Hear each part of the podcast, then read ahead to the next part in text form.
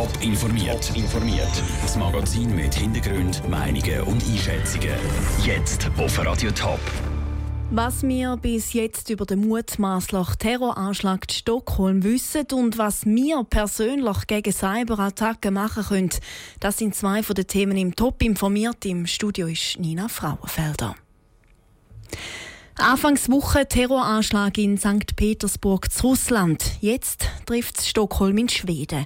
Heute Nachmittag um drei ist ein Lastwagen in einer gut besuchten Einkaufsstraße mitten in der Innenstadt in ein Einkaufszentrum gerast. Regierung und Polizei reden von einem möglichen Terroranschlag. Die Meldungen die überschlägt sich aber. Sigrid Harms in Skandinavien. Was kann mit Sicherheit über den Vorfall gesagt werden? Also im Moment müssen wir uns auf Augenzeugen verlassen, die mit Zeitungsreportern gesprochen haben, denn die Polizei hat offiziell noch nicht mitgeteilt, was passiert ist.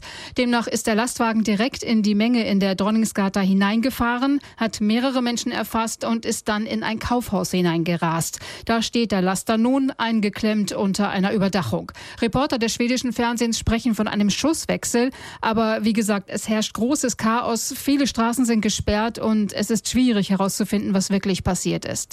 Vor wenigen Minuten hat die schwedische Polizei an einer Medienkonferenz aber gesagt, dass es keine Schiesserei gegeben hat. Die Polizei die bestätigt bis jetzt drei Opfer und mehrere Verletzte in der Fußgängerzone.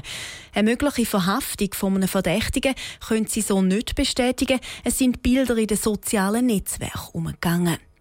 Hier auf Radio Top in den Nachrichten halten wir euch auf dem Laufenden über Terroranschläge in Stockholm.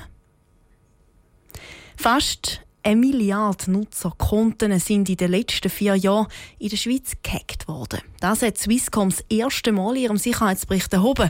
Dazu gehören Mailkontos, aber auch Nutzerkonten von Firmen und Banken. Wie schützen, was machen? Der Bericht von Andrea Blatter.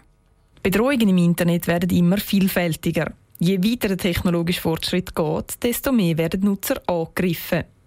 Jeder, der ein E-Mail-Konto hat oder ab und zu im Internet surft, kann es treffen. Der Peter Heinzmann, Professor für Informationssicherheit an der Hochschule Rapperswil, weiss wieso. Wir sind einfach immer mehr vernetzt. Also wir haben, haben unsere Computer und auch unsere Handy vernetzt. Und jetzt können wir auch Fernsehen und Radio vernetzen. Das heisst, es gibt immer mehr mögliche Angriffspunkte.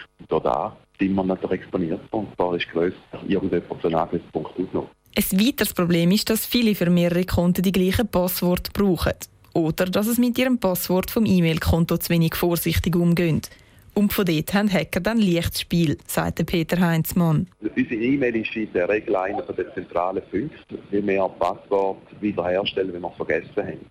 Wenn jetzt ein Angreifer schafft, auf die eigene E-Mail-Adresse, auf das eigene E-Mail-Konto zuzugreifen, dann kann er auch auf irgendeinen anderen Dienst die Passwort wieder zurückgewinnen. In so einem Fall sollte man am besten sofort seinen E-Mail-Anbieter kontaktieren, um das Konto zu sperren zu lassen. Nur das Passwort ändern nützt sie häufig nicht, weil die Täter das gerade laufend mitbekommen. Aber etwas, was Peter Heinzmann noch schlimmer findet, ist einfach, wenn jemand die Daten nicht mehr zugänglich macht. Die Angriffe, wo man ihnen daheim einfach alle Daten verschlüsselt und sagt, ja, jetzt können wir wieder entschlüsseln, wenn sie 500 Bitcoins schicken oder 20 Bitcoins, einfach irgendeinen Betrag schicken. Sind so Lösegeldforderungen. Bei einem solchen Angriff von sogenannter Ransomware ist die Empfehlung, nicht auf Geldforderungen einzugehen. Es gibt Programme, die die Daten wieder können freischalten können, ohne dass man die Hacker dafür zahlen muss. Der Beitrag von Andrea Blatter. Der Swisscom-Bericht stuft unter anderem auch Drohnen und 3D-Drucker als potenzielle Risikofaktoren für die Zukunft ein.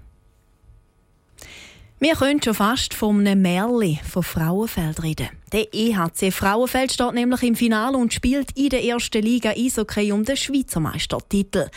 Nach einem überraschenden 8 zu 5 Sieg gegen den EHC Brandis spielt das Ostschweizer Team im Finale jetzt gegen den Liga-Favorit Sio Nonda. Der Emanuel Marbach, der Trainer vom EHC Frauenfeld, ist stolz auf sein Team. Natürlich jetzt auch immer wieder Tiefschläge gehabt. Und das hat uns aber dann noch stärker gemacht. Und die Mannschaft ist noch mehr zusammengewachsen. Und äh, in den entscheidenden Moment ist sie immer da gewesen. Und verdienen natürlich auch ein Kompliment für, für die Arbeit, sie machen im Hintergrund. Und äh, im Moment wird die Mannschaft belohnt für die ehrliche Arbeit, die sie liefert. Frauenfelder sind eigentlich eher Underdogs, wie Emanuel Marbach auch selber sagt. Darum ist es für ihn umso schöner, dass sein Team so weit gekommen ist. Aber nicht nur das Team allein spielt eine entscheidende Rolle. Wir haben eine unglaubliche Fangemeinschaft, die ist jetzt auch gewachsen im Laufe der Saison und im Moment macht es natürlich der Mannschaft sehr viel Freude und die Fans schaffen es auch den 6. März in dem Heimspiel, wo natürlich die Mannschaft noch ein bisschen nach vorne pusht. Aber es ist schön, wenn man das so kann erleben kann und wir geniessen das im Moment. Das Frauenfeld ist regelrecht Eishockey-Fieber ausgebrochen. Der Stadtpräsident Anders Stockholm kann das Spiel morgen Abend kaum erwarten und zeigt sich kulant. Das wird sicher mitverfolgt, denke ich. Man wird auch rausgehen. Ich rechne damit, dass es wieder viele Zuschauer gibt. Und es wird sicher nachher, wenn man dann gewinnt, auch können gefeiert werden. Entsprechende Bewilligung hat die Stadt ausgesprochen.